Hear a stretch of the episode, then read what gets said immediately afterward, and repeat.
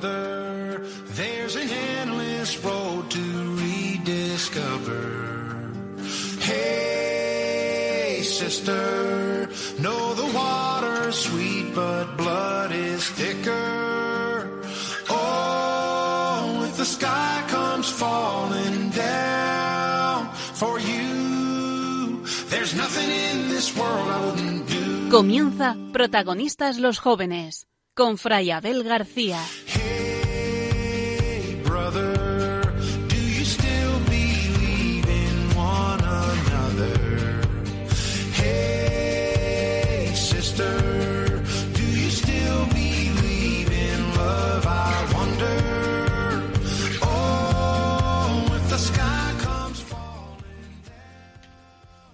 Agosto para los franciscanos es un mes lleno de fiestas importantes. El 2, Nuestra Señora de los Ángeles con el perdón de Asís.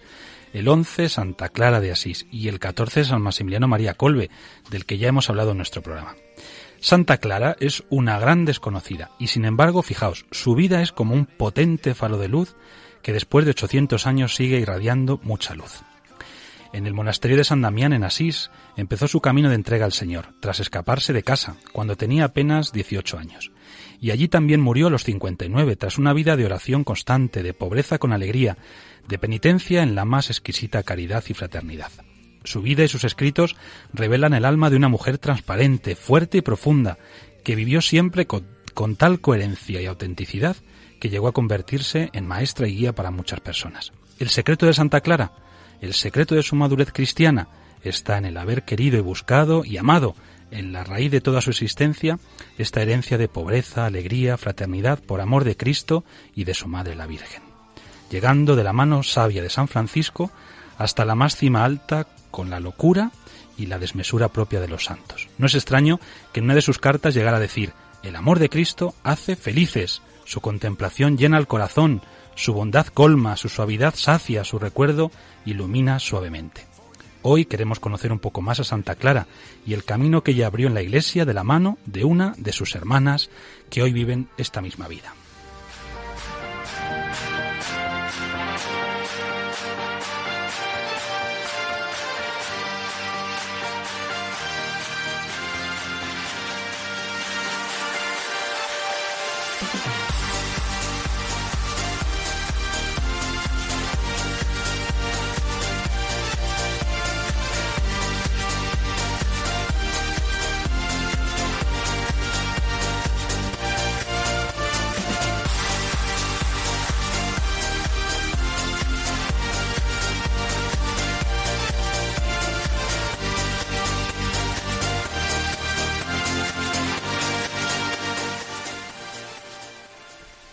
Buenas noches amigos, paz y bien.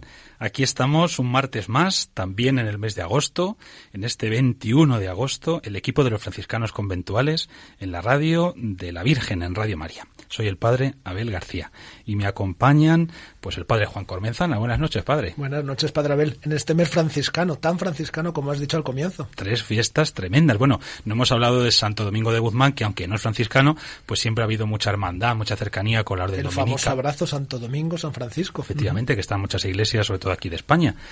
Eh, y luego también, pues por ejemplo, Santa Beatriz de Silva, que quizá es menos conocida, la fundadora de las concepcionistas franciscanas, pero que aquí en España tienen muchos monasterios y son de espiritualidad franciscana. O sea que bueno, que es un mes muy Un franciscano. mes a tope franciscano. Eso es. Lo que pasa es que, bueno, ya sabéis que, claro, es el mes de las vacaciones y muchas de estas fiestas pasan, pues así, de puntillas. Pero, pero bueno, un mes muy franciscano y esta noche, sobre todo, queremos que Santa Clara, que es la patrona de la televisión, que tiene mucho que ver con los medios de comunicación, pues nos ayude y nos guíe y nos ilumine con su vida y su testimonio. José Santos, buenas noches. Muy buenas noches, Padre Abel, ¿qué tal? Bien, bien. ¿Y tú? Bien, muy bien, disfrutando de los últimos días de este mes tan franciscano que ya dentro de poco volvemos al trabajo. Ay, septiembre, ay, septiembre. Ya está ahí. El 1 de septiembre, bueno, no, creo que el 1 es domingo, el 2. No, empezáis. me parece que empezamos el 3 este El año. 3, bueno, bueno. O sea, rascando hay días a septiembre Ya también. se me ha ido todo el moreno. Javi Peli, buenas noches. Hola, buenas noches. ¿Qué tal? ¿Tú qué tal? Pues bien, Sí. eh, ya frustrado por el comienzo de curso también. Por Así que favor. esto No, un programa de es el síndrome post, el síndrome postvacacional, este famoso. Pero si es que además las vacaciones tienen que servir para ca- cargar pilas y estar a tope. Sí, pero me gustaría que fueran más Más todavía. largas, Sí. jova, jova. Bueno, esta noche tampoco tenemos a Coba a la mano, pero bueno, Coba, no sé si nos está escuchando. Esperemos Hombre, que sí. Espero que sí. Pero bueno, esto tendrás que recuperar, ¿eh? Tendrás que recuperar estos dos programas que te has saltado así, ala. Bueno, pero tenemos a una invitada que seguramente, si escuchasteis nuestro programa anterior, el del mes de julio, pues la vais a reconocer. Es Lucía López de Sande. Buenas noches. Hola, buenas noches. A ver, Lucía, esto sí que ha sido, vamos, un flechazo. Porque te trajimos, escuchamos tu testimonio y bueno, nos gustó tanto que te dijimos, para el próximo programa, fichada. y además con pocas condiciones, ¿eh? te dijimos, mira, tienes que venir. Sí. Bueno, pues nosotros muy contentos de que esta noche también compartas programa con, con nosotros. Y bueno, no solamente pues eh, nos cuentes tu testimonio como hiciste la vez anterior, sino que también a la luz de tu experiencia eh, pues puedas enriquecer cada una de las secciones de este programa donde, como bien sabéis, pues queremos sobre todo transmitiros a todos la alegría de ser cristianos, especialmente a los más jóvenes, aunque no solo, como decimos siempre. Bien, pues vamos a comenzar como, como solemos hacer con nuestro momentito de oración, pero antes os dejamos eh, nuestro correo electrónico, la dirección de este programa. Protagonistas los jóvenes 5 5 con número, arroba radiomaria.es. Repito, protagonistas los jóvenes 5 arroba radiomaria.es. Y con Santa Clara, pues vamos a empezar el programa con un momentito de oración.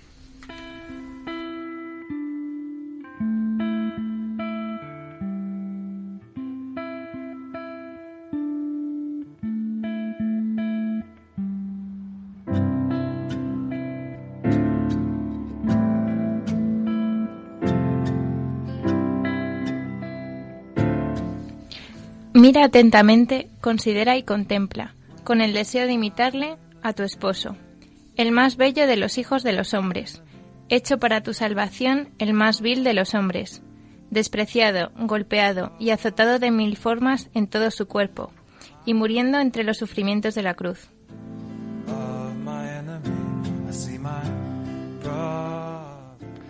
Contempla el gran amor con el que Cristo quiso padecer en el leño de la cruz, y morir en él la más infame de las muertes.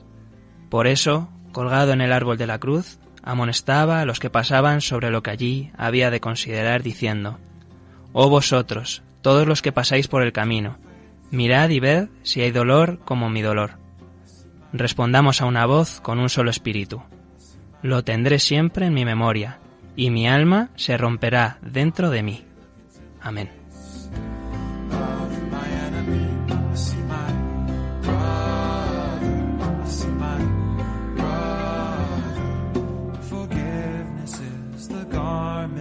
Our courage, the power to make the peace we long to know. One, two, three, four.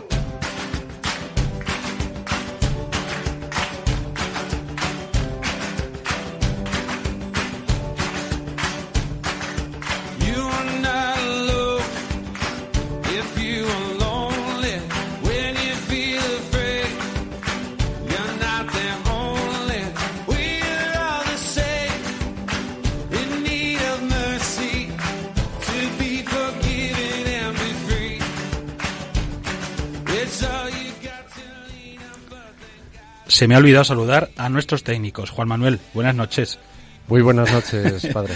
Y padre Miguel Ángel Marcos. Muy buenas noches a todos. Ay, señor, qué cabeza. Bueno, menos mal que estáis ahí, ¿eh? Si no, pues no estaríamos nosotros aquí hablando y no nos estaríais escuchando los que estáis al otro lado, ni...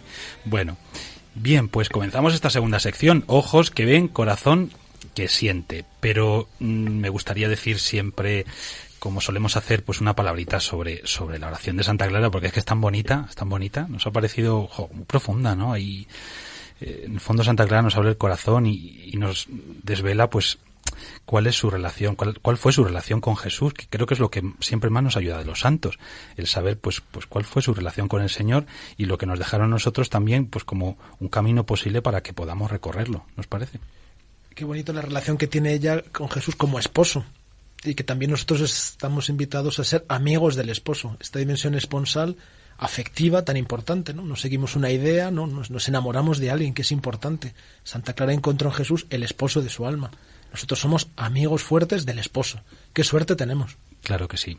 Además comienza este pasaje, eh, esta oración que hemos querido esta noche pues hacer con todos vosotros con estas palabras. Dice así, mira atentamente, mira los verbos, mira atentamente, considera, contempla con el deseo de imitarle. Oh, ¡Qué maravilla! Bueno, os cuento que los franciscanos conventores aquí en Madrid, en la casa de formación, que el edificio es relativamente nuevo, lo hicimos hace dos años en, la, en el barrio de Batán, junto a la parroquia de Nuestra Señora del Rosario. Bueno, pues en la capilla, en el oratorio interno, que es el que solemos utilizar con los jóvenes que están en formación, que se están preparando para ser franciscanos y sacerdotes, quisimos que esta frase estuviera justo en la entrada del oratorio tanto para el que entra, cualquiera de nosotros u otras personas que vienen a veces a compartir nuestra oración, y también justo enfrente, que está colocada en un sitio donde lo ves si entras, y también enfrente de la sacristía, es decir, para que el sacerdote que va a celebrar se encuentre con esta frase, mira, considera, contempla, con el deseo de imitarle. Y también, ya digo, quien entra habitualmente a la capilla, pues se encuentra con esta misma frase, esta invitación de Santa Clara, mira, considera, contempla, con el deseo de imitar a Jesús a Jesús el Señor. Y es la fuerza que tienen los santos. Han pasado 800 años y esta oración sigue siendo viva y nos podemos encontrar en ella. El testimonio de los santos que no caduca, sino que nos ayuda e ilumina nuestro camino de fe. Santa Clara de Asís. Hablaremos esta noche un poquito más de ella para conocerla y también escucharemos el testimonio de una de sus hermanas, que hoy vive pues esta forma de vida que ella misma, bueno, pues recibió como inspiración en la Iglesia y que ha dejado como camino de, de seguimiento de Cristo y de santidad. José, tienes una noticia que es cuanto menos muy curiosa. A ver. Así es. De hecho, me gustaría empezar haciéndote una pregunta, Padre Abel. Bueno, a ver. ¿Tú semanalmente sueles ir a misa? Hombre, hombre. semanalmente. Sí, y diariamente también. Muy bien, pues entonces estás de enhorabuena, porque de acuerdo con la noticia que os traigo, dice lo siguiente, ir a misa cada semana prolonga la vida ya que un estudio demuestra que asistir a los oficios religiosos reduce un 33% el riesgo de muerte por enfermedad cardiovascular o cáncer. ¿En serio? Toma ya. Tremendo. Bueno, nos podemos dar un abrazo que... un 33%. Tremendo. Yo creo que obviamente a ninguno nos han dado una pastillita al entrar en la iglesia que dice tenga usted que con esto reducimos un 33% riesgo. No sé, a mí por lo menos todavía no me lo han dado. Donde yo celebro habitualmente no se dan pastillas de ese tipo, ¿no?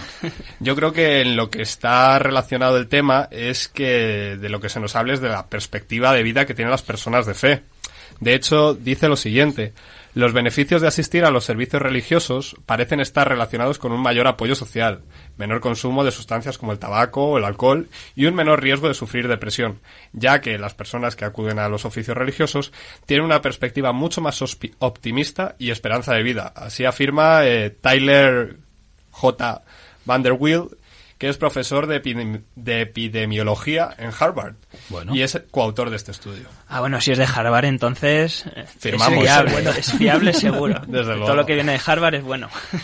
Esta noticia me recuerda a otra que, que leí no hace mucho sobre los prisioneros de los campos de concentración durante, bueno, previos a la Segunda Guerra Mundial y luego durante toda la Guerra Mundial, o gran parte de ella, eh, que normalmente los que más resistían eh, eran precisamente los que tenían pues es una, una convicciones religiosas o una fe del tipo que fuera, pero que tenían, pues eso, ¿no? Unos principios sobre los que, bueno, pues poder afrontar esa realidad tan dura. Y especialmente hablaba, ya digo, esta, este estudio que, que leí sobre sacerdotes, también pastores protestantes, es decir, que, que eran eh, sobre todo cristianos, es decir, bueno, pues sus diferentes confesiones, pero que eran los cristianos los que habían mm, podido soportar, entre comillas, mejor, pues eh, esa etapa tan dura, ¿verdad? Como puede ser estar en un campo de concentración. Además, yo creo que esta noticia, más allá de lo curioso que, que puede hacernos incluso de humor, pone en el centro algo que es fundamental para el cristianismo, que somos uno, es decir, somos alma y cuerpo, somos una única cosa y lo que hacemos en nuestro cuerpo afecta al alma y lo que hacemos en el alma afecta al cuerpo. Qué intuición tan buena de tenía San Pablo cuando decía no entristezcáis al Espíritu Santo porque que evitan vuestro cuerpo porque sois templo de Dios. Y hay una conexión, yo creo que es muy buena, que esta noticia yo creo que la saca a la luz. Somos uno, somos alma y cuerpo y todo lo que hagamos en una de nuestras dos dimensiones pues tiene una incidencia directa sobre la otra. Y además es que el hombre constitutivamente eh, es un ser trascendente, es decir, es un ser que está llamado a abrirse a una realidad que le supera. No como quizás se nos vende hoy, que lo de la fe y la religión, pues es como una especie de constructo, ¿no? Más que nada de tipo cultural, que el hombre en el fondo pues se proyecta, inventa, necesita, es fruto pues eso, ¿no? De sus propias necesidades y por lo tanto, bueno, pues mira, se lo saca de la chistera, ¿no? Como quien dice, no, no, no, el hombre en su, en su esencia constitutivamente es un ser abierto a la trascendencia. Es un ser religioso. Es un ser religioso, desde que el hombre es hombre, vamos, en principio, al menos eso nos dicen los estudiosos. Y por lo tanto, no es extraño, pues, que quien practica, quien vive, en este caso, pues, la fe participando en la Eucaristía, pues tenga una esperanza de vida mayor. Yo no sé si os pasa a vosotros, pero es que yo cuando me vienen pues los baches que todos tenemos en la vida. ¿Tienes crisis tú, Javi Félix? Eh, todos tenemos Ah, crisis, bueno. yo creo. Hasta Javi Félix. De todo Madre tipo. mía. Sí, sí, todos. Es que siempre se Eh, te ve feliz y contento, Javi. No, también hay momentos malos. Ah, eso, bueno. eso siempre. Pero bueno, estos momentos malos, yo no sabría cómo afrontarlos si no es desde, desde la fe. O sea, yo muchas veces me lo he preguntado, Jolín, si no creyera en Dios, que, ¿cómo podría afrontar esto? Porque me faltarían muchas herramientas para poder superarlo. Y bueno, pues es una duda que yo tengo ahí de... Me gustaría también conocer la otra parte, ¿no? Del el creer que Dios no existe y saber cómo, cómo se solucionan estas cosas, pero no sé si es una sensación que solo mía o... o Yo creo que es una certeza que aparece en el Evangelio de Jesús cuando Él nos dice, venid a mí los que estéis cansados, agobiados, y yo os aliviaré. Entonces, en el fondo, es una verdad que Él nos sostiene y Él nos ayuda a comprender, a captar el sentido de todo lo que nos pasa, aunque muchas veces no lo entendamos o sea negativo. Nos da la capacidad de trascender ese dolor o ese sufrimiento. Esas palabras de Jesús son verdad. Y yo creo que esta noticia también tiene que ver mucho con esa verdad de Jesús, que es descanso, refugio y alivio. A mí también me recuerda una cosa que muchas veces me dice un sacerdote amigo mío, el padre Jesús Truyenque, que me dice, bueno, Lucía, hay cosas que se curan yendo a un psicólogo, pero hay otras que tienes que ponerte delante del sagrario. Quizás también tiene que ver todos los temas que comentabas, José, de la depresión, problemas que tenemos con nosotros mismos. El Señor te da un chute de, de sentirte querido y bien que, que pocos psicólogos quizás consiguen hacerlo. Efectivamente. Estáis escuchando a Lucía. Seguramente que su voz no la reconocéis. Lucía López estuvo en el programa anterior con nosotros dando testimonio y como os decíamos al comienzo, pues nos gustó tanto que la invitamos a este programa para que estuviera aquí de, contertulia, como suelen decir, que estuviera aquí con nosotros. En este programa, protagonista los jóvenes con los franciscanos conventuales en la radio de la Virgen, en Radio María. Pues mira, Lucía, a propósito de lo que acabas de decir, ya que estamos hablando de Santa Clara, que va a ser como un poco el hilo conductor de todo nuestro programa, hay un momento en el que ella, escribiendo una cartita a, otra santa, otra santa contemporánea suya, claro, Santa Inés de Praga, le dice, mírate en Jesús como si fuera un espejo. Y a propósito de lo que decías antes de, de, de mirar al sagrario, ¿no? Esta recomendación que te hace pues este amigo sacerdote. Mira, mira a Jesús, mírale a él que está presente de manera especial en el sagrario, ¿no? su presencia eucarística. Mírate en él.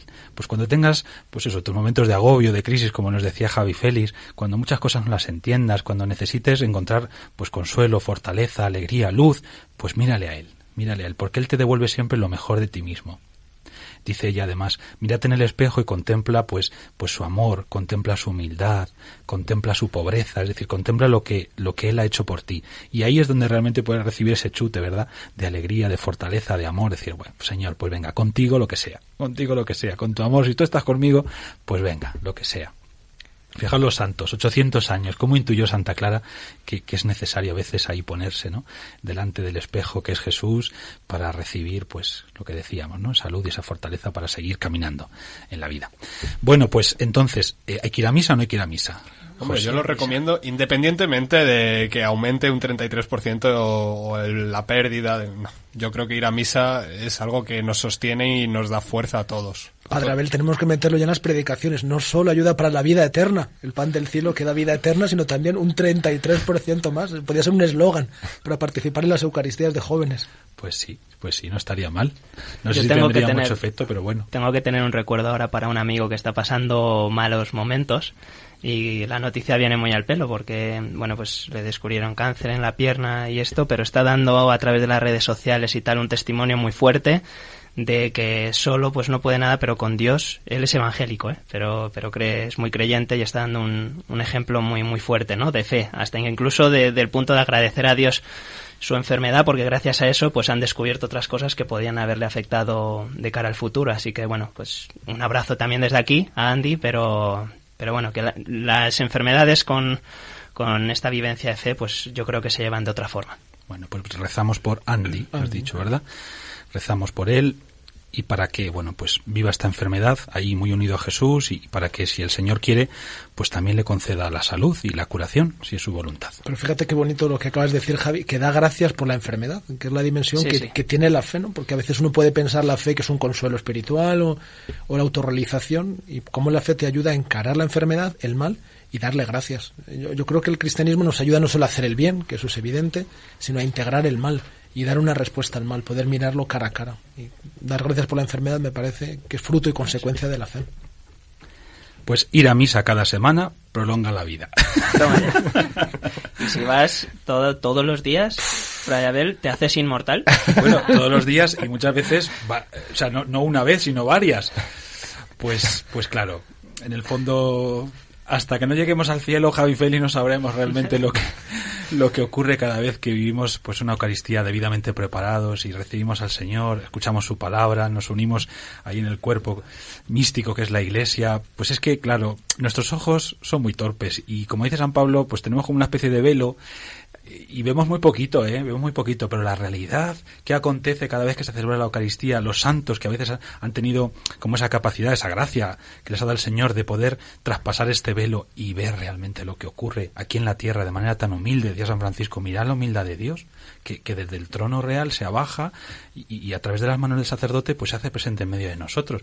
Claro, pues detrás de esta forma tan humilde, lo que acontece y nosotros que estamos ahí y que no estamos como espectadores pasivos, sino que estamos participando plenamente, ya digo, escuchando esa palabra que es luz, que es vida y recibiéndole a Él. ¡buah! Bueno, en el cielo, en el cielo ya se nos dirá. Pero aquí en la tierra ya hay que tener como esa confianza de que ir a misa no solamente prolonga la vida, que efectivamente, como decía la noticia, sino que que nos hace mejores, que, que la mejora. O sea, la vida, cuando, cuando la vives con el Señor y la Eucaristía es, digamos que como uno de los signos, pues no solamente se hace más larga, que según este estudioso, sino que, que mejora, o al menos debería, ¿no? Es decir, eh, tendríamos que, que experimentar en nosotros como una verdadera transformación. Cada encuentro con el Señor no nos tendría que dejar iguales. Lucía, ¿qué te parece? Desde luego, o sea, a mí lo que me da miedo con esto es que muchas veces cuando escuchamos lo de pues tenemos que ir a misa, al final mm, en nuestro día a día nos acordamos casi como si fuera una norma. Yo, de hecho, a, mis amigos que no son cristianos, el, el primer mito que intento que se les caiga es que no vivimos las cosas como una norma. Igual que yo no quedo con mi novio mm, de forma pautada y porque me lo recomiende mi director espiritual, sino porque me apetece. Entonces, a mí me da miedo pues ese peligro que tenemos de al final que se vacíe un poco de significado y que cagamos un poco en la rutina. O sea, hace falta estar muy atento. A mí me pasa que voy a misa y a veces no me entero de nada. De la homilía un poco, pero ni siquiera. Ya. Sí, es, es fácil despistarse. ¿eh? O sea, nos pasa incluso, fíjate, a los sacerdotes. No sé si está bien que lo digamos, pero bueno, es que somos personas, humanos, y Que son muchas misas. claro, y muchas veces tienes que decir, pero Señor, no, no, quiero, quiero vivir esta Eucaristía, aunque sea la tercera, pero quiero vivirla como... Hay una frase muy bonita que, que la encuentras en muchas sacristías, en alguna de las nuestras también, que dice, sacerdote de Jesucristo, celebra esta misa como si fuera tu primera misa, tu única misa Y tu última. y tu última misa. Bueno, pues leerlo, rele- releerlo, como que te ayuda a decir, no, no, cada Eucaristía no, no es una más, es única. Es única porque precisamente me encuentro con Jesús y, Jesús efectivamente no es una idea, no, es algo abstracto, sino que es una persona que está viva. Yo creo que ha dado la clave de, de cómo proponer la Eucaristía a los jóvenes, de un deber, del hay que, tienes que, al quiero ir. Yo creo que si conseguimos dar ese paso, tienes que, al quiero, hemos conseguido todo. Y lo necesito. Y lo necesito. Bueno, eso ya es el. Hay un momento en el que dices, es que mira, lo necesito, lo que decías tú antes, Javi. Es que muchas veces que, que en la vida jo, vives situaciones que, que, que te aprietan, ¿eh? que te aprietan y, y, y- y, mira, tenemos este recurso que es que es una, una auténtica gracia y bendición el poder decir, esto no lo voy a vivir solo, ¿no? sé a quién confiárselo, sé a quién confiárselo. Bueno, pues Javi Félix, creo que tienes otra noticia para nosotros. Sí. Traigo un estudio que ha hecho Pew Forum eh, a, a, través de, bueno, entrevistando a 22.000 personas de 15 países de Europa Occidental y les ha entrevistado sobre su fe. 22.000 personas. Hay algunos datos que son cuanto menos interesantes, algunos buenos y otros no tan buenos. Eh, empezamos por los no tan buenos y es que en España, que siempre damos la nota, eh, en España el 75% de las personas que, la, que han dejado la fe católica, o sea, bastante, tres cuartos de, de los que la han dicho, dejado, perdón, 75%, Sí.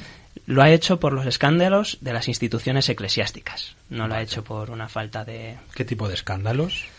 pues ¿Se eso es lo que dice, eso es lo que dice un poco en, en, el, en el artículo, ¿no? Que, que en España no ha habido tantos, bueno, pues no, no ha habido en los últimos 40 años casos. Eh, es que es significativo que en España sea el país donde este porcentaje sea el más extremo de todos y sin embargo sea donde menos escándalos ha habido. Entonces esto lo, lo comenta en el artículo que pues que es síntoma de que no, no se sabe muy bien el por qué, porque realmente en España no ha habido tantas ah, Se refiere sobre todo a escándalos de tipo económico, por ejemplo, o de abusos sexuales, que desgraciadamente ha estado como muy de. muy Sí, de yo moda, creo que son las cosas que más, que más afectan a la sociedad y a la opinión pública. ¿Y qué más dice este estudio? Pues eh, como positivo diría que el 70% de los españoles que no creen, pues eh, reconoce la labor de la Iglesia y reconoce que hace un buen trabajo con los pobres y los necesitados, que también es el porcentaje más alto de todos los países de la, de, en los que se ha hecho el estudio, ¿no? O sea que también es, eh, es importante, ¿no? Decir que aunque la gente no, no crea, sí que tiene una visión positiva de la Iglesia. Eso es, me me ha parecido interesante. ¿Y cómo vivís vosotros, por ejemplo, eh, bueno, pues todo esto que tiene que ver con los escándalos en, en ambientes donde, bueno, pues con amigos y o incluso familiares eh, que no creen, pero que escuchan estas cosas en los medios de comunicación o qué sé yo, eh, ¿cómo, ¿cómo lo vivís? Digamos, como esta ambigüedad a veces, o estas luces y sombras que, que, bueno, pues con las que nos tenemos que enfrentar también en nuestro día a día a la hora de dar testimonio de nuestra fe y de nuestro ser iglesia. Pues yo en ese sentido repito un poco lo que decía el mes pasado, que es que también creo que nosotros como jóvenes a veces fallamos partiendo de la base de, de que vivimos un poco acomplejados con nuestra fe o con nuestro cristianismo, porque me acuerdo de hecho hace unos meses cuando convocaban un parlamento de la juventud, ¿cómo era el nombre completo? El Parlamento de los Jóvenes. Sí, para... Nuestra diócesis de Madrid. Sí, para proponerle a don Carlos Osoro Sí, las propuestas que tenía que llevar al sínodo de los jóvenes. Justamente, pues en, en un grupo en el que compartía yo, eh, hablaban muchos jóvenes, eh, como yo decía, no, es que es muy difícil ser cristiano porque mm, no hay una buena imagen de la iglesia. Y yo decía, bueno, es que los primeros que somos imagen de la iglesia somos nosotros, entonces también está mucho en nuestra mano. Y, y yo, ¿cómo lo vivo? Pues, em, eh, pues estando en entornos no cristianos, yo la primera barrera que intento superar es demostrar que yo soy una persona racional y que no sigo nada que no me convenza de forma muy radical, como pues mi fe en el Señor. Lo- lo- el primer muro que intento derribar es no soy una persona irracional, So- eh, pienso, y tengo razones, digo esto de forma, o sea, me lo. Consciente Sí, y de, forma consciente y no inercial. Claro. Y una vez se supera eso, pues muchas muchas cosas se recolocan también. Y empiezas a ganar un poco de credibilidad, yo creo. Sí, yo estoy muy de acuerdo con Lucía con cuando hablamos de la iglesia, los escándalos de la iglesia. Y yo, como cristiano, pongo a la iglesia enfrente. Y no, yo soy parte de la iglesia. De hecho, un sacerdote al que guardo especial cariño, un día nos, eh, pues, hablando acerca de la composición de la iglesia, pues tendemos siempre a hacer una forma piramidal, ¿no? Donde el, pueblo se quedaría en la parte inferior, Dios estaría en la parte superior, y al final eh, los creyentes estamos muy alejados de Dios y tendría que ser justo lo contrario, un círculo donde todos estamos a, a la misma distancia de Dios. Si yo como parte de la iglesia oigo que hay escándalos de la iglesia y no, no hablo, no informo, no, pues claro, estoy dejando que la iglesia sean muros y quizás sacerdotes, pero no, no es así. Yo creo que lo primero es reconocer los escándalos y los- las equivocaciones de la Iglesia. Pero yo creo que muchas veces estas situaciones sirven para justificar ya una decisión que está tomada antes, con, de- con predeterminación. Porque no hay grandes escándalos. En la Iglesia de España no ha habido grandes escándalos. Yo creo que más que justifica una decisión que, yo- que tú ya has tomado. Hace unos meses leí un artículo en el periódico que me gustó mucho, en el que la periodista decía por qué había dejado de creer. Y no había pasado nada en este artículo, contaba ella. Pues un día dejé de ir a misa y no pasó nada. un día dejé de rezar y no pasó nada. Es decir, poco a poco te vas desconectando sin que haya pasado nada. Y cuando te quieres dar cuenta, estás fuera de la iglesia y fuera de la relación con Dios. Entonces cualquier cosa te, te, sirve para justificar tu propia postura. Y yo creo que la gente que está en la iglesia tiene una, porque conoce la humanidad y los pecados, pero tiene un amor mucho más, más fiel a la iglesia que la gente de fuera. ¿Y por qué creéis que en España este porcentaje es más alto que en otros países? ¿Cuál? ¿El de los escándalos o el...? O sea, el número de abandonos por los escándalos. Pues no sé, posiblemente por lo que acaba de decir el padre Juan, que pues que, la gente se centra en eso, pero ya ha decidido, es una excusa más, ¿no? A mí me recordaba también a, esta película que también se suele ver en ambientes cristianos, la de un paseo para recordar, mm. que en algún momento la chica le dice al chico, no necesito excusas para, para dejar de creer en Dios, ¿no? Hay gente que yo creo que busca excusas para dejar de creer en Dios. Bueno, pues vamos a intentar, eh, lógicamente, en esta sección Ojos que ven, corazón que siente, pues no cerrar los ojos a una realidad. Y es la de que, bueno, pues en nuestra iglesia también existen situaciones que nos duelen, que nos hacen sufrir, situaciones que a veces provocamos nosotros mismos, porque, ojo, casi siempre nos quedamos con esos escándalos mm, de portada de periódico o, o de noticia relevante, pero también nosotros muchas veces en nuestro día a día escandalizamos con nuestras palabras, con nuestros gestos, con nuestras actitudes, con nuestra falta de fidelidad y no escandalizamos a mucha gente, pero sí a los que tenemos más cerca. Y por lo tanto, bueno, pues entiendo que, tenemos que hacer un pequeño examen de conciencia todos y a la vez también pues pedir al Señor que nos ayude a, intentar, bueno, pues ser cada vez más transparentes y que nuestra fe nos vaya cambiando el corazón. Bueno, pues hasta aquí nuestra sección de, de este de este programa del mes de agosto donde hemos querido compartir con vosotros pues estas dos noticias. Que ir a misa prolonga la vida y que y que bueno pues que hay mucha gente que desgraciadamente aquí en España pues a raíz de los escándalos abandona la fe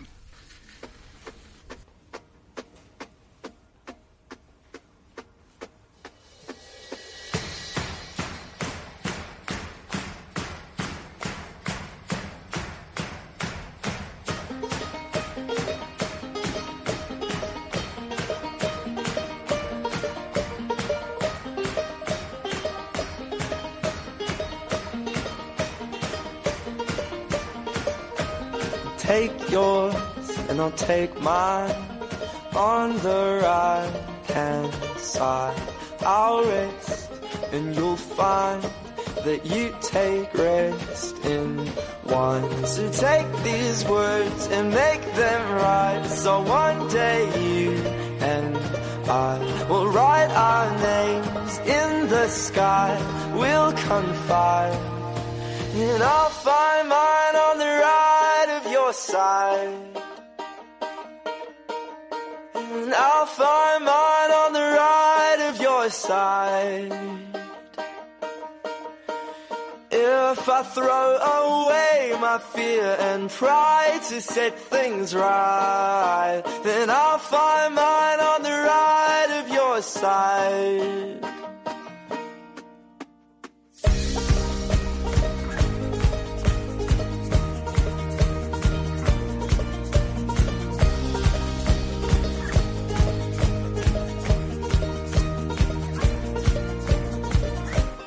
Brothers and sisters, fill these cups with life.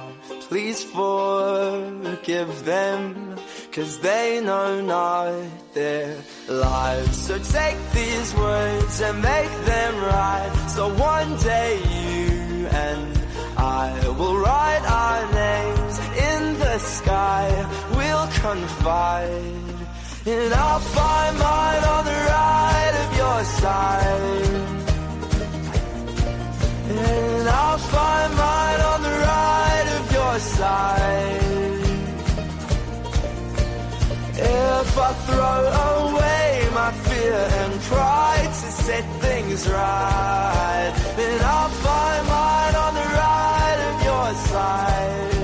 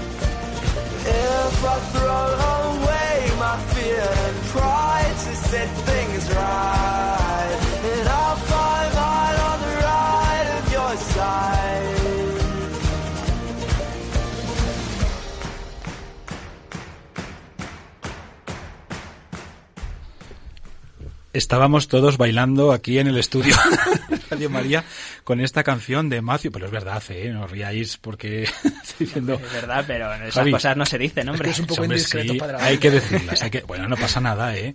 Estos días pasados leíamos una lectura del Antiguo Testamento con la del libro de los Reyes y, y no sé por qué, pero ese día me quedé con David, que bailaba delante del arca, ahí danzaba, bailaba y pues, pues qué maravilla, qué maravilla. Nosotros estábamos cantando porque hemos escuchado, perdón, bailando porque hemos escuchado esta canción tan bonita de un tal Matthew Moll, que bueno, lo hemos descubierto así casi por casualidad, es de Sudáfrica, si no recuerdo mal, y, y, bueno, pues es cristiano. Y dice que nuestros nombres están escritos en el cielo, por Dios. ¿Cómo no vamos a bailar y alegrarnos por eso? Madre mía. nuestros nombres están escritos en el cielo. Bueno, qué maravilla. Nuestros nombres escritos en el cielo. ¿Conocéis a Santa Clara? ¿Habéis oído hablar de ella? No os voy a preguntar mucho porque luego ya tengo fama yo de que hago preguntas eso, un poco indiscretas y, y que van a matar, pero no, no. Es que a Santa Clara hay que conocerla, ¿eh? Sí, sí. A ver, ¿quién es Santa Clara? Padre Juan, dinos algo de Santa Clara. Yo creo que no se entiende la vida de Santa Clara sin San Francisco. Es la otra cara de la vida de San Francisco. Es el aspecto femenino y una enamorada de Cristo que veía a Francisco como un loco. Y decía, ¿pero qué tiene Francisco? Que yo le conozco, conozco a sus amigos y ¿qué le está pasando? ¿Qué le está pasando? Y empezó un camino de búsqueda que al final dijo, yo quiero ser como tú, Francisco. Yo quiero seguir lo mismo que estás haciendo tú para encontrarme con Cristo, que es el esposo de mi alma, con el que decía, como decíamos antes. Bueno, Santa Clara efectivamente es una gran desconocida, por desgracia, porque su vida y si tenemos la ocasión de poder profundizar, bueno, en Internet hay libros también muy bonitos eh, a través de los cuales podemos acercarnos a, a ella, a su figura, a su santidad, pues sigue siendo como su mismo nombre indica, porque clara significa luz, claridad, pues un faro de luz. Y después de 800 años sigue habiendo mujeres especialmente que se inspiran a su forma de vida. Ella quiso seguir pues eh, el camino de San Francisco, abrazando una vida pobre, humilde, fraterna, viviendo el Evangelio con mucha sencillez, ella con sus hermanas allí en aquel pequeño monasterio de San Damián y luego a partir de ese monasterio en Asís, pues se fueron creando otros muchos, sobre todo porque mujeres que oían hablar de esta forma de vida y que ya ellas mismas vi- vivían juntas, pues quisieron, eh, bueno, pues asociarse a Clara y a sus hermanas y unirse, pues a este estilo de vida. Yo creo que la mejor manera de conocer a Santa Clara, decía Fray Luis de León, si no recuerdo mal, espero no equivocarme, de Santa Teresa, que nunca la conoció personalmente, aunque fueron contemporáneos, que había conocido a Santa Teresa a través de sus obras, de sus escritos y de sus hijas, las carmelitas. Bueno, pues yo creo que también un poco podríamos decir lo mismo con, con Santa Clara. Eh, podemos conocerla a través de sus escritos, tiene cartas muy bonitas. Al comienzo del programa hemos hablado eh, con, bueno, de ella precisamente al leer y orar con uno de estos textos. Pero además también luego el testamento, la regla, etcétera. Y sus hijas, las clarisas, las hermanas pobres. Y esta noche nosotros tenemos en nuestro programa, bueno, tenemos, eh, hemos conseguido ahí, hemos conseguido pues que una hermana clarisa, que, bueno, sabéis que son contemplativas, de clausura, pues nos dé su testimonio vocacional de qué fue lo que más le, le llamó la atención de Santa Clara y cómo vive hoy este carisma en la iglesia. Entonces va a ser una entrevista un poco especial. Padre Juan nos va a introducir. Claro. Padre Abel, porque si no se conoce Santa Clara, menos se conoce a sus hijas. Y seguramente los oyentes más jóvenes no sabrán que las clarisas viven en clausura. Aunque fíjate, perdón, Padre Juan, un pequeño paréntesis. Eh, las clarisas en España son las monjas de clausura más numerosas. Más numerosas. Es decir, hay muchísimos monasterios. En algunas ciudades, como por ejemplo, pienso ahora, Alcalá de Henares, que no es una ciudad grandísima. Bueno, pues hay tres monasterios, ni uno ni dos, tres monasterios. Y esto mismo ocurría en otras ciudades, creo que en Valladolid más o menos igual, en, en Segovia, en Toledo. Bueno, es decir, que ha sido una presencia en España muy numerosa, muy significativa. Ya que no ha podido venir ninguna hermana a los estudios de Radio María, hemos sido los hermanos los que hemos ido al monasterio de Valdemoro. Es que a las 11 de la noche, ¿verdad? Además, no es una hora para una clarisa. No. Entonces nos hemos acercado hasta Valdemoro, que está aquí muy cerquita de Madrid, donde tuvimos la oportunidad de hablar con Sor Cristina María, una hermana que nos contó su testimonio vocacional. Y entonces, os parece, le hemos dividido en dos partes, para que podamos ah, sacarle más jugo, sacarle todo el partido, comentar y rescatar todo lo que ella nos va contando. Y yo creo que muchos de los jóvenes que nos están escuchando podrán sentirse interpelados por sus palabras y por el testimonio de su vocación. Escuchemos la primera parte. Soy Sor Cristina María, de las Hermanas Clarisas de Valdemoro. Os, os quería contar mi historia y el testimonio de mi vocación, por qué estoy aquí.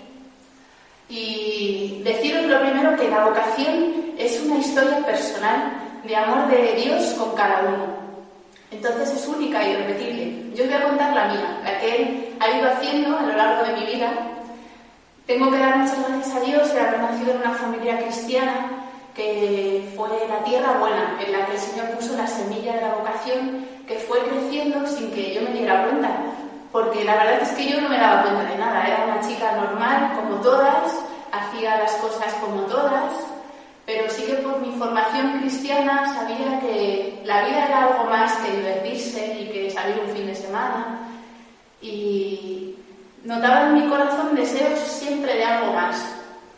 Así fui creciendo con la fe un poco de mis padres, hasta que llegó un campamento en la diócesis de Getafe, a la que pertenezco, en el que tuve la posibilidad de encontrarme con jóvenes como yo, con sacerdotes, con consagradas, que vivían la amistad con Jesús y que se habían entregado a Él y estaban plenamente felices. A mí aquello me impresionó, ¿no? Porque vivía pues una fe muy, muy de mis padres, sin haber hecho mío todavía aquello, ¿no? Y fue mi, mi primer encuentro con Jesús vivo, ¿no? Empecé a, en la parroquia a rezar, a conocer más a Jesús y, y a descubrir que era más feliz allí con Él que, que en ningún otro sitio, ¿no? Entonces empecé a notar en mi corazón pues el deseo de, de entregarle la vida entera, porque, porque Dios nos llena completamente, más de lo que pueden llenarnos las cosas. Y aquello me asustaba porque yo nunca había pensado en, ser monja, pero sin embargo notaba en mí un contento especial. A veces la vocación no es una experiencia extraordinaria, un momento puntual en el que uno descubre lo que Dios quiere, sino que es un, un ir creciendo y madurando poco a poco un deseo del corazón. Dios también habla a través de los deseos que pone dentro de nosotros y en mi caso fue pues, un deseo que fue tomando fuerza. ¿Por qué no yo? Y, esta pregunta se hizo aún más fuerte cuando me invitaron un día a conocer el monasterio de las Hermanas Clarisas de, de Soria. Y vi allí por primera vez en un locutorio a jóvenes como yo que se habían entregado al Señor. A mí aquello me impresionó mucho porque no entendía qué, podía haber detrás de unas rejas para que jóvenes que podían tenerlo todo se, se enamoraran de tal manera de, del Señor para, para entregarse así a Él, ¿no? Y esa pregunta fue creciendo conmigo. Lo que pasa que, que aquello me asustaba mucho. Entonces, pues tomé, tomé distancia, ¿no? La vocación es un don en la iglesia y para la iglesia y necesita ser cuidada. Entonces hubo un tiempo en el que yo un poco decidí tomar distancia, ¿no? Y, y eso hizo que, que, mi vocación empezara a apagarse, ¿no? A perder fuerza porque es como una velita, ¿no? que, que, es frágil y se puede apagar en cualquier momento. Yo tuve la experiencia de que, de que la vocación se puede, se puede esconder y se puede echar tierra encima. Podemos perderla, podemos perder el, sentido de nuestra vida ¿no? y frustrar el sueño que Dios tiene para cada uno. Y así pues empecé un poco a hacer mis planes, ¿no? Terminaba justo el, el, instituto y había que elegir una carrera universitaria y empecé enfermería, algo que me, que me gustaba mucho, el trato humano con los demás, poder ayudar a todos. A la vez terminaba también los estudios en el conservatorio. Era como, como una manera de, pues de dar salida a, a ese deseo que yo tenía dentro de bondad, de belleza, de verdad y que yo creía poder apagar en las cosas buenas que se me ofrecían, ¿no? Y bueno, pues ahí empecé esos años de estudio, de, también de salir, de pasarlo bien, ¿no? Pero siempre con esa duda en el corazón, ¿será esto lo que Dios quiere de mí? A ver, Padre Juan, refrescanos un poquito a quién estamos escuchando en el programa Protagonistas los Jóvenes de Radio María con los franciscanos conventuales en esta noche del 21 de agosto de 2018. estamos escuchando el testimonio de Sor Cristina María, una hermana clarisa del monasterio de Valdemoro que la hemos traído justamente porque acabamos de celebrar hace 10 días la fiesta de Santa Clara. Y queremos conocer en este programa un poquito más de Santa Clara. 11 de agosto, ¿verdad? Hemos celebrado la fiesta de Santa Clara. De esta primera parte de su testimonio vocacional, eh, ¿qué destacaríais? No sé qué os parece a vosotros, pero a mí cuando empieza a hablar hay una cosa que me ha gustado mucho que hace diferencia en la fe. Empieza hablando de que vivía la fe de sus padres, para que posteriormente, según va desarrollando experiencia de fe, convierte esa fe en fe propia, con sus propios eh, sus experiencias, sus momentos con el Señor, y hace una gran diferencia a la fe de sus padres. Y a mí me ha llamado la atención que ese momento que tú señalas, José, se produce en un campamento de verano. Si recordáis, el, mes pasado el testimonio de Lucia nos dijo lo mismo, que fue un campamento en el que había otros jóvenes plenamente felices. Y también el, el testimonio de esta, esta hermana nos lo ratifica. Nosotros que acabamos de venir ahora de campamento, de peregrinaciones, y que a veces dices, pues no sé en qué ha quedado todo esto, pues bueno, quizás lo que decía el Papa Francisco que hablamos el pasado programa, ¿no? Los frutos del Espíritu Santo que no son los nuestros. seguramente esa semilla ha caído ahí y quién sabe el fruto que dará. Se lo dejemos en las manos de Dios. Yo destacaría la palabra invitación. Yo creo lo ha repetido en dos ocasiones eh, la, hermana, eh, pero siempre eh, la, primera entrada a la puerta de, la fe, de la propia fe, es a través de una invitación de otra persona, ya sea a través de, campamentos, durante las vacaciones de verano. también ha dicho que fue invitada al monasterio de Soria, entonces siempre nos llega la invitación a través de una a través de una invitación, vamos, de, otra persona. Entonces, podemos ser nosotros también esas personas que invitemos a otros a descubrir su, su fe. Uy, pues ahí queda esa pregunta, que es muy buena. Pero vamos a seguir escuchando a la hermana porque creo que todavía nos tiene que contar cómo fue su entrada en el monasterio y el comenzar a vivir, pues, eh, como Santa Clara les enseñó a estas hermanas pobres. Y aquello me entristecía, ¿no? No me dejaba ser plenamente feliz. En medio de, de este camino, pues estaba siempre el pensamiento de, de estas hermanas que yo había conocido que estaban allí en el monasterio y, que a mí me, impactaba tanto una vida aparentemente así tan inútil, ¿no? Y era una de las cosas que más me, me echaban para atrás y me frenaban, ¿no? ¿Qué sentido tiene una vida así? ¿Qué sentido tiene meterse en un convento y, y darle la vida solo a Dios? Entonces, Dios quiso hacerme pasar por la experiencia de la importancia de la oración. En uno de los veranos de carrera que yo tenía libre, me ofrecieron ir a, un país de misión, donde poder tener una experiencia de, de misión directa, ¿no? Y así, pues, mm, sin saber muy bien cómo, me vi embarcada en un avión a República Dominicana. Y estando allí, en tierra de misión, recuerdo que llegamos el primer día y el sacerdote que, que, sabía mucho de estas cosas nos propuso hacer un día de retiro, un día de oración, nada más llegar. Y a mí aquello ya me, me rompió los planes porque no entendía, yo estaba allí ya preparada para curar a los enfermos, para evangelizar, dar catequesis y de repente nos paraban y vamos a rezar lo primero, ¿no? Aquello me impresionó y me hizo recordar, ¿no?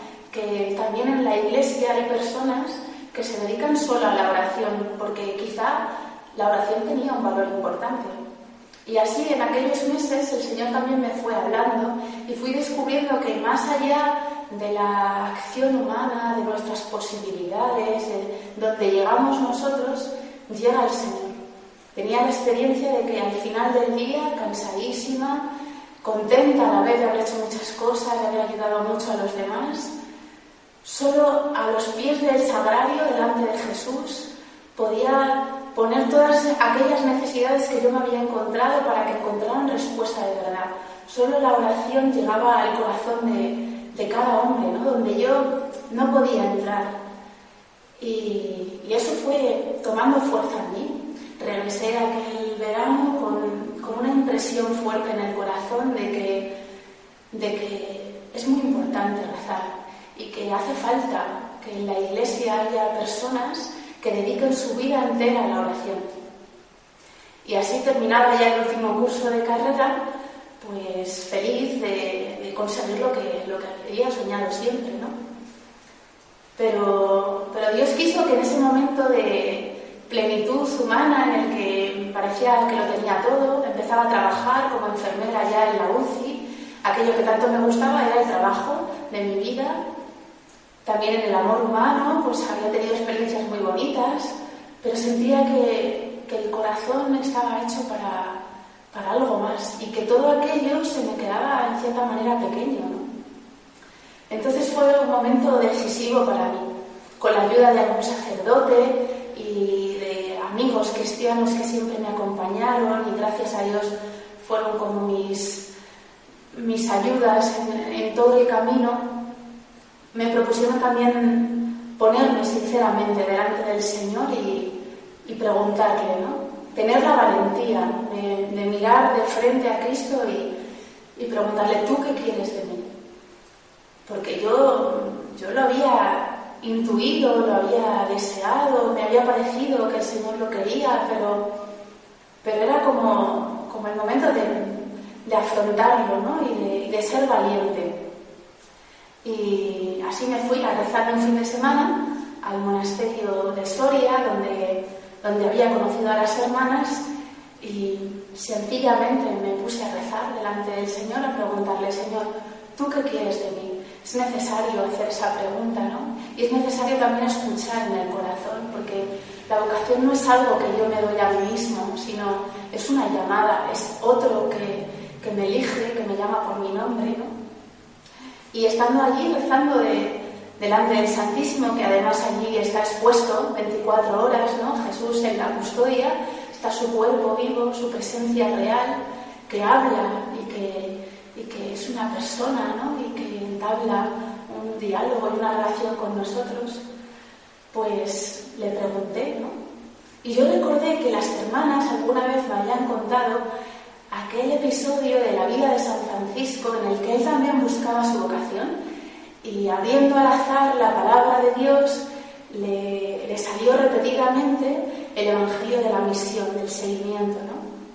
Entonces, pues yo también un poco así, pues atrevidamente, hice lo mismo y estando en oración abrí la palabra al azar. Y me salió un evangelio en el que Jesús hace un milagro con una mujer que está enferma y lleva mucho tiempo sufriendo porque no sabía lo que le pasaba. Pasa Jesús a su lado y ella se, se lanza a tocar el borde de su manto, ¿no? Y esta mujer se sana. Para mí aquella palabra fue ver mi vida en un momento, y ver que, que, Jesús pasaba nuevamente a mi lado, que yo sentía mi corazón enfermo, lleno de, lleno de deseos, lleno de sed, que nada podía calmar, ¿no? Y era el momento de, de lanzarme, de, de, aprovechar el paso de Jesús en mi vida y de, de tocarle, ¿no? La vocación no, no se impone, no es, no es algo que uno tenga que cumplir sí o sí. Es una invitación, ¿no? Y yo tuve fuerte la experiencia de que podía decir sí o podía decir que no. Y en ese momento tuve la fuerza y la gracia de Dios para, para lanzarme, ¿no? Y, y irme, irme con Jesús. Así, así de sencillo y a la vez así de grande, ¿no? Porque, porque veía que no eran mis fuerzas, sino que era una fuerza que estaba dentro de mí, que, que pasaba por encima de, de, todas mis dudas, de todos mis miedos. Y así, sencillamente, y fiándome del Señor y, y, de la Iglesia que también pues, te acompaña y discierne contigo y, y te aconseja, pues puse fecha de entrar en el monasterio y un día 6 de enero, un regalo de Reyes, pude dar ese paso definitivo en mi vida. que sería el primero de muchos otros. La vocación no, no, es un día que uno entra y ya está todo hecho, sino que se hace cada día ¿no? y se descubre poco a poco. Es como, como una luz que, que va haciéndose cada vez más grande sobre tu propia vocación, sobre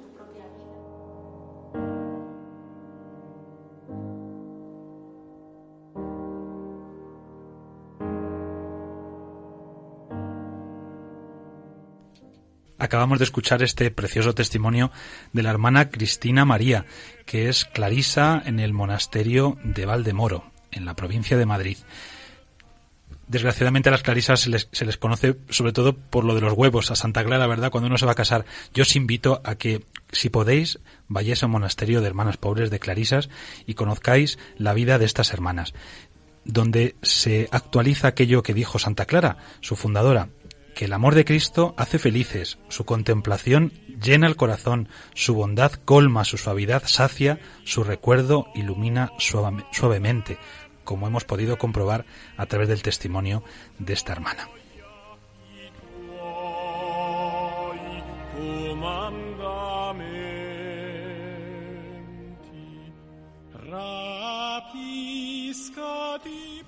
Levantad los ojos al cielo, tomad la cruz y seguid a Cristo que nos precede. Pues, después de muchas tribulaciones, por Él entraremos en su gloria. Amad de todo corazón a Dios y a Jesús, su Hijo, crucificado por nosotros pecadores, y no se quite nunca de vuestra mente su recuerdo. Amén.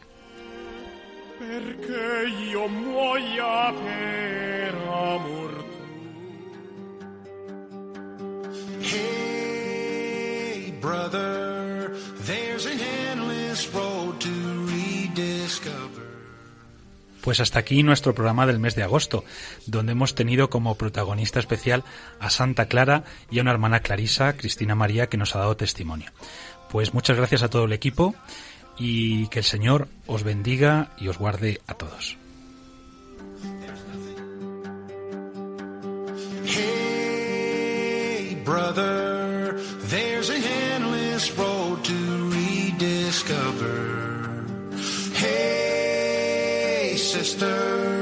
know the water's sweet, but blood is thicker.